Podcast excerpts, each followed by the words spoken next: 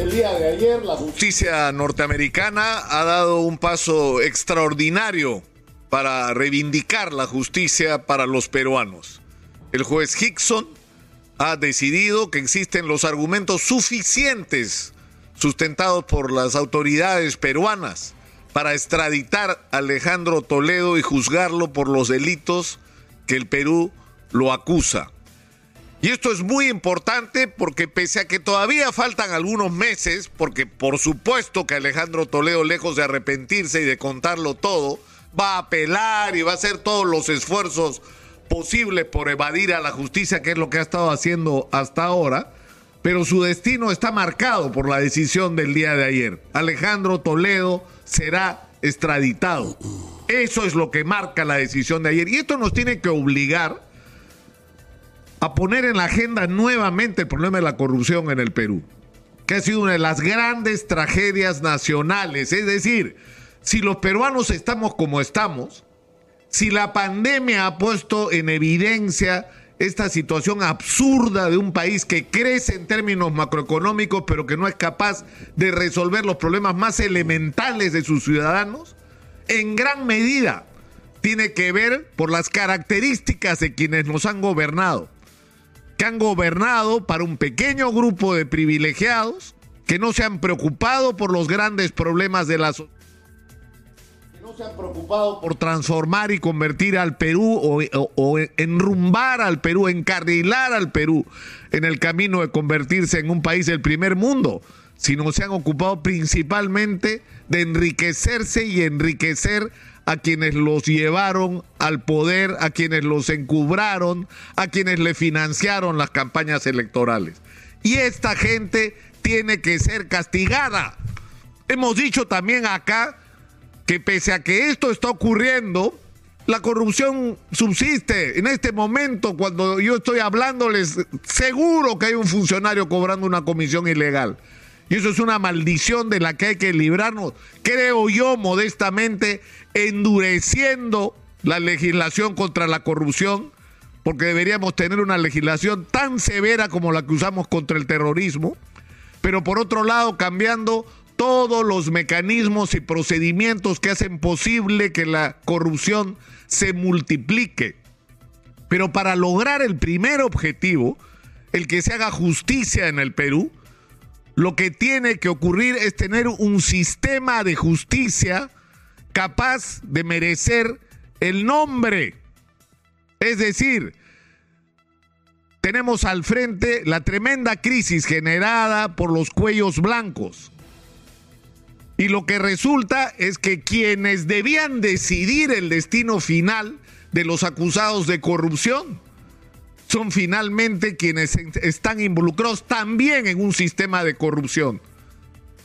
¿Cuántos de los procesados, de los grandes procesados por casos de corrupción, tienen prisión preventiva en un país donde hay más de 30 mil hombres y mujeres presos con prisión preventiva esperando juicio? por delitos absolutamente menores en comparación a los de los grandes corruptos. Prácticamente ninguno. ¿Y por qué? Porque cuando el, proceso anticorrupción empieza a subir en el nivel de decisión del sistema de justicia, la justicia empieza a morir en el Perú. Y por eso hay que hacer una gran transformación arriba, en las altas esferas del sistema de justicia en el Perú. ¿Cuántos fiscales supremos han sido destituidos? Por Dios, tenemos dos en este momento. Están viendo cómo hacen, de dónde sacan un fiscal para ponerlo en el Jurado Nacional de Elecciones porque no hay fiscales supremos suficientes. En la Corte Suprema de Justicia hay serios problemas porque a estas alturas y faltando como 25 mil audios a ser revisados, no sabemos quiénes son todos los que están implicados. Es gravísimo lo que tenemos al frente y es mucho más grave si ocurre algo como lo que se ha revelado en las, en las últimas horas o se ha renovado la información en las últimas horas. Resulta que había un vínculo estrecho entre los cuellos blancos y la organización de Keiko Fujimori.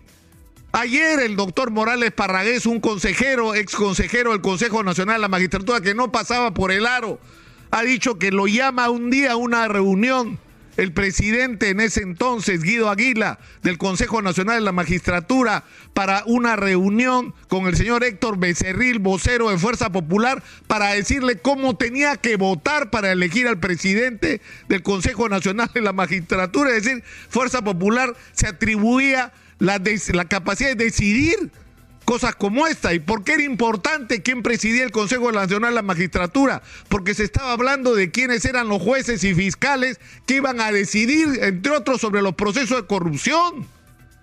Y lo que resulta inexplicable en este momento, porque no tiene ninguna justificación, es que se haya acreditado fehacientemente que la doctora María Zavala, que es miembro de la Junta Nacional de Justicia, que ha reemplazado al Consejo Nacional de Justicia, y que en este momento está decidiendo quiénes son jueces y fiscales, participó en una reunión en el estudio de un empresario vinculado a Guido Aguila, que ha sido certificado por diversos testimonios, no solamente su presencia, sino que la agenda era sacar a Morales Parragués y poner a María Zavala porque era de los suyos. Y la señora María Zavala no es que sigue la Junta Nacional de Justicia, ni siquiera le han abierto una investigación. Y esta información se tiene desde noviembre. Entonces, ¿cómo podemos confiar que en el momento que los procesos decisivos de corrupción lleguen a las altas esferas del sistema de justicia, vamos a poder confiar en lo que van a hacer? ¿O se van a proteger unos a otros una vez más? Yo creo que este tema de Alejandro Toledo nos tiene que obligar a volver la mirada sobre el tema de la corrupción, a poner en agenda el tema de la lucha contra la corrupción y además a recordarnos un poco a todos, ¿ah? Eh, ¿Quién nos puso ahí? La gente que encumbró a Alejandro Toledo como presidente, ¿no sabía que era un borracho? Que cualquiera que lo conociera cercanamente sabía que ese hombre estaba alcoholizado todos los días y pese a ello pusieron la presidencia de la República en sus manos. Sabían de su calidad moral porque donde iba cuando era candidato pedía dinero, que por supuesto nunca declaró. Donde iba pedía dinero. Un hombre que se negaba a reconocer a su hija y que tuvo que reconocerla obligada por el peso de la opinión pública y por el escándalo. Y sin embargo, lo pusieron de presidente sabiendo la calidad moral y ahora por supuesto nadie es responsable de que Alejandro Toledo haya sido presidente del Perú y haya hecho lo que hizo. Era lógico que iba a hacer lo que hizo. Si se comportaba así como candidato, ¿cómo iba a comportarse como presidente? Una vez más, yo creo que no hay que perder la memoria sobre estos casos y hay que cada uno asumir la responsabilidad con respecto a la situación en la que los peruanos finalmente nos hemos visto envueltos. Gobernantes que son una vergüenza, presos, prófugos, suicidados para no ir presos, con prisión domiciliaria, ¿no? Huyendo como Alejandro Toledo, mientras los grandes problemas del país esperan todavía ser resueltos en un país que si se ha caracterizado por algo ante los ojos del mundo, ha sido por el crecimiento económico que lamentablemente no ha correspondido y hay que repetirlo cada día con el bienestar de los ciudadanos.